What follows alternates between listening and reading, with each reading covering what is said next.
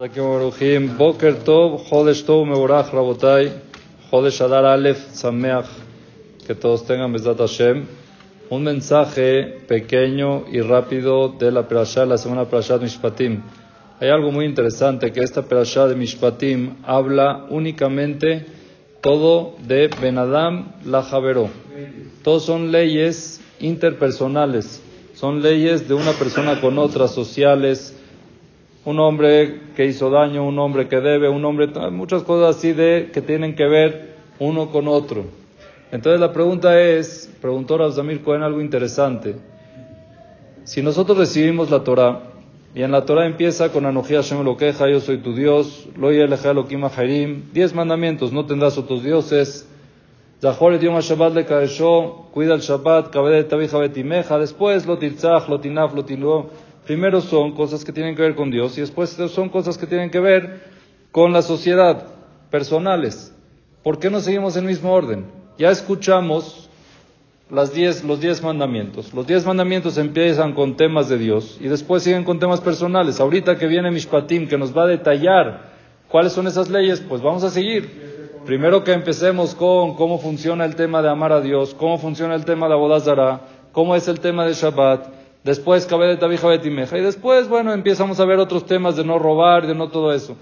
¿Por qué no sigue ese orden y por qué Akadosh Baruj prefirió por orden Moshe, que le transmitió al pueblo Israel por orden de Hashem? Empieza ahorita con temas personales, con temas de un esclavo, si roba, cómo lo tienen que tratar, qué pasa si uno eh, se cae, qué pasa si uno lo cornea, si un toro cornea. ¿Por qué, ¿Por qué esos temas personales? Entonces dice, trae algo muy interesante que hay que aprender un mensaje grande para nuestra vida.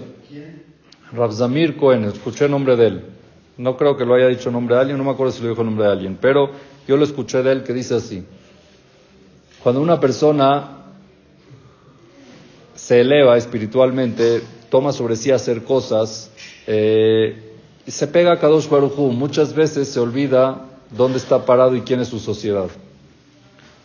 Y en el camino a su camino espiritual, atropella gente.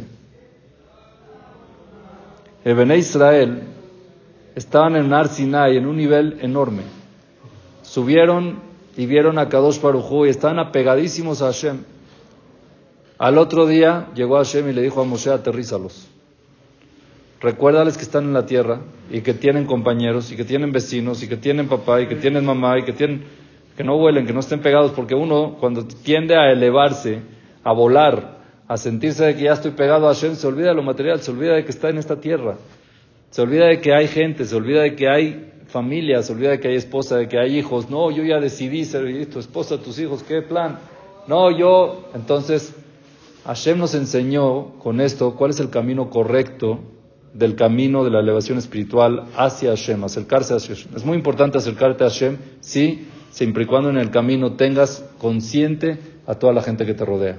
No quiere decir que por eso si quieres ser Shomer Shabbat, entonces ya como, como mi amigo no quiere, no voy a hacerlo. No. Pero siempre estar muy consciente de cómo no atropellar, concientizando al prójimo. Si tú quieres hacer algo, hazlo adelante, pero no a costillas de otras personas, no obligando a otros tampoco, no haciendo algo de que se cree un problema grande. Por eso es importante consultar cada uno según su capacidad, según su nivel qué es lo que tiene que hacer, cómo se tiene que elevar y siempre poniendo en cuenta Benadam la Javero, siempre poniendo en cuenta las cosas que tienen que ver con la gente que está a nuestro alrededor. Muchas gracias. Shabbat Shalom Mevorach y Jodesh Tov.